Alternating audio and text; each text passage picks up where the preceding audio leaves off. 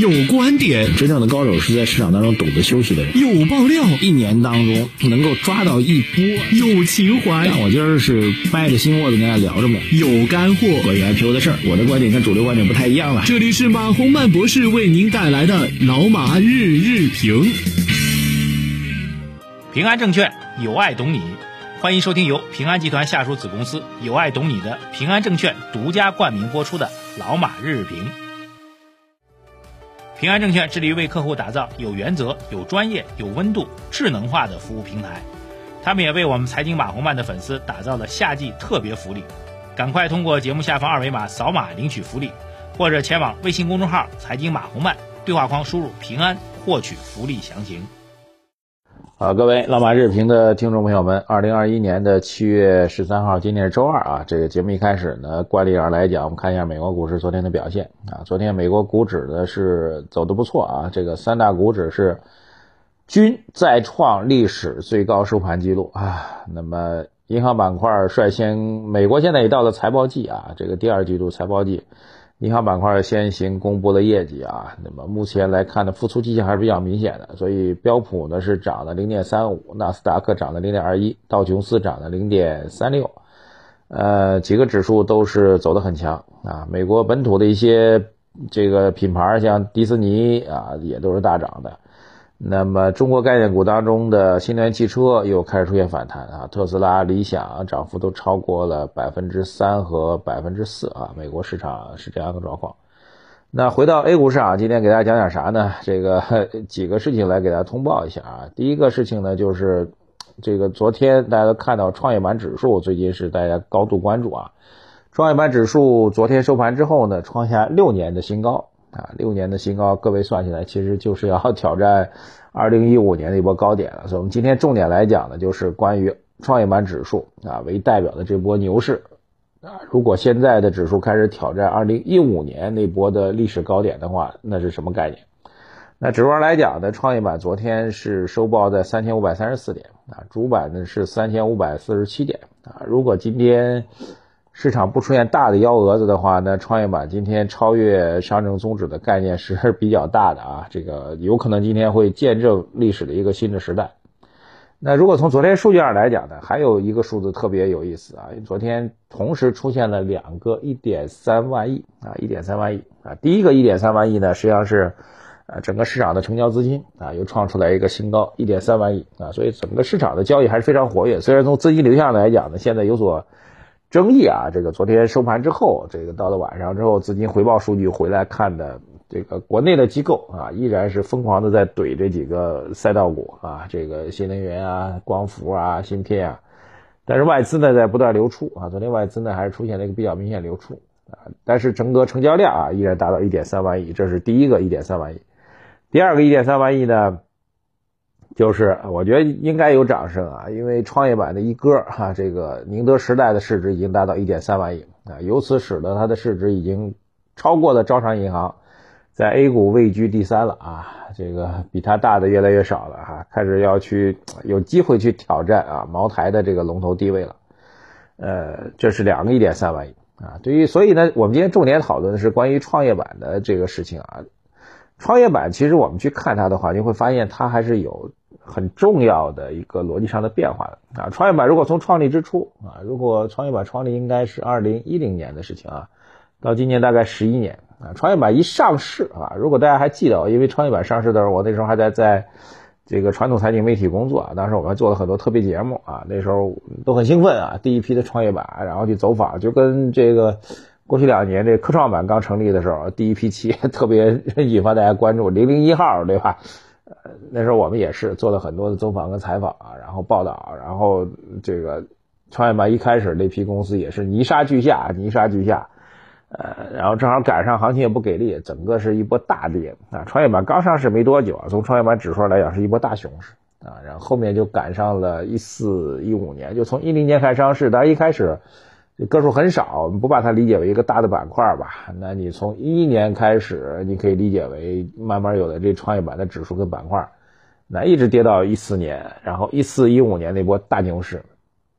但一四一波一五年那波大牛市啊，我们如果后面到一五年见顶之后又一路下滑，一路下滑到了一八年，对吧？也还蛮惨烈的啊，这个跌幅其实都非常惨烈。然后一八年底、一九年头上，然后又是这波的大牛市，那两波牛市明显比较的话，你能够看到几个不同之处啊。第一个不同之处呢，一四一五年那波牛市短促、剧烈啊，然后迅速见顶，然后泡沫迅速崩裂。那这波牛市呢，实际上从一九年年头开始算呢，到今年已经涨到第三年了啊。本来我们认为今年是一个震荡年，但如果指数继续干上去的话，那不排除又创新高了。呃，当然创新高是牛市的一个必然的结果啊。这个那这样来算的话，一九、二零、二一就已经到第三年了啊。这个而且还是稳步昂昂扬向上的一个状况。所以第一个重要的区别，就是。呃，一五年那波牛市短暂急促，迅速崩裂啊！这波的牛市呢是相当的稳健啊，而且牛市还给你回头回头吃草的机会啊！春节之后这波现在来看，可能就是回头吃草的机会啊！这是第一个重要区别啊。第二重要区别，从基本面上来讲，一四一五年那波牛市，我跟你讲，那波牛市其实完全不具有基本面支撑啊！当然，你回到当时情况来讲，很多故事讲给你听啊。这个一四一五年那波牛市的标杆企业谁啊？创业板啊，大家不知道还记不记得乐视网啊？乐视网这是标准的这个圈钱骗钱的公司，从 IPO 开始就有巨大的问题，它压根就不符合 IPO 的条件啊。然后这过程大家都知道啊，中间各种各样。然后上市之后，这个贾跃亭同志要窒息自己的梦想，对吧？就是这波的创业板的上涨的所谓的权重股本身严重不被基本面支撑啊。除了它之外，权重第二大的应该就是卖猪肉的温氏股份啊。这算什么科技创新呢？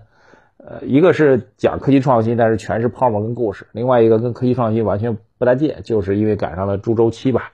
温氏股份来到了今年这波创业板的上涨呢，你看一下排名靠前的公司啊，创业板现在排名靠前公司谁啊？宁德时代对吧？这个新能源龙头企业。啊，这电池供给不是中国，是全世界的 number one 啊，市值到了一点三万亿，我觉得有重大的战略发展的背景啊，它真的是一块电池一块电池卖的，不像这个乐视网那全是故事啊。第二，东方财富对吧？那也是券商互联网券商变革的龙头企业。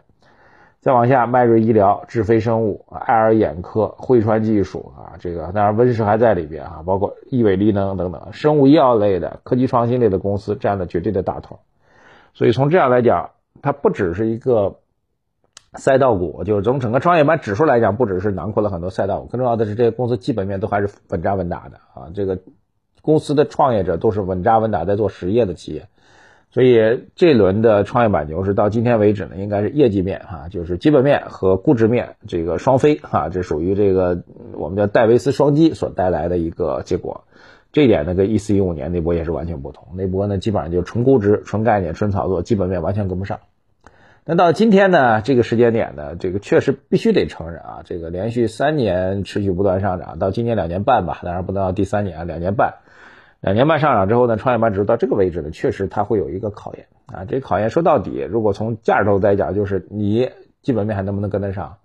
过去两年，特别一九年呢是严重低估啊，那个时候是遍地是黄金。那涨到今天了，你说，我觉得创业板几个基本点，就第一个就是刚提到的，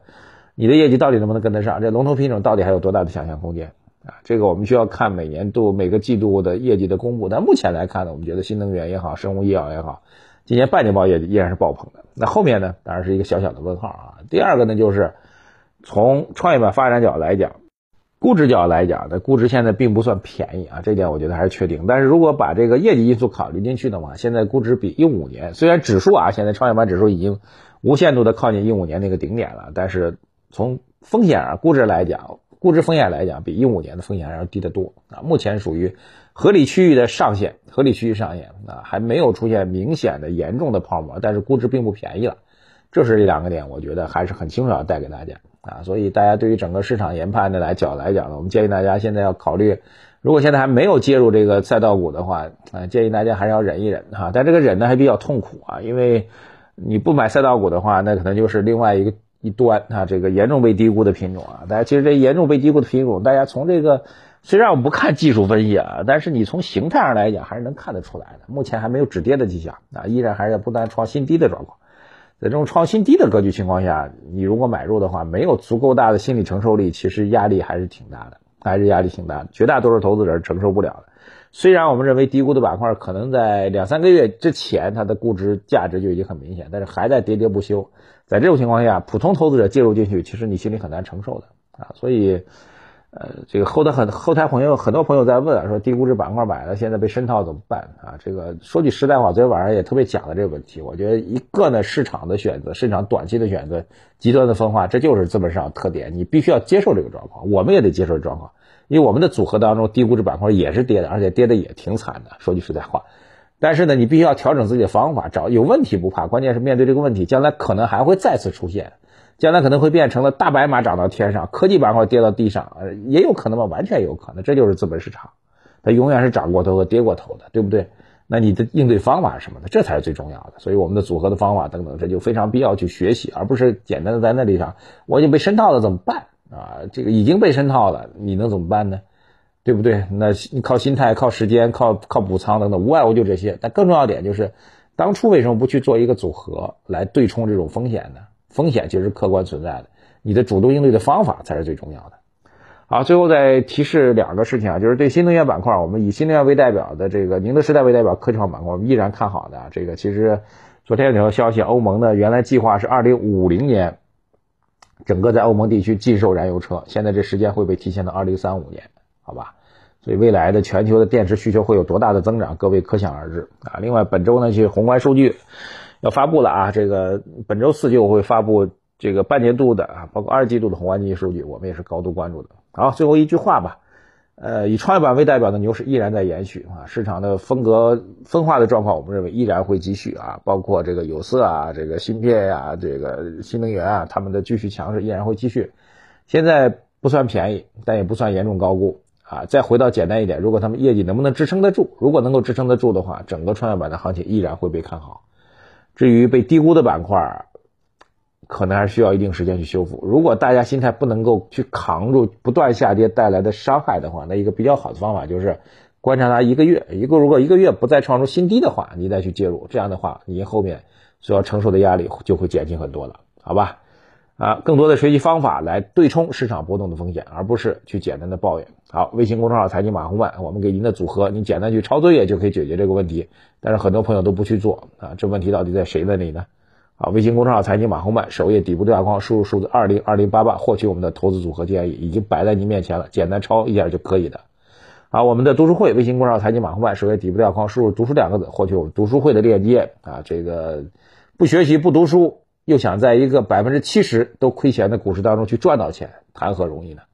好吧，谢谢大家关注公众号头条内容，需要大家的留言、点赞和转发，谢谢大家，再见。股市有风险，投资需谨慎。以上内容为主播个人观点，不构成具体投资建议。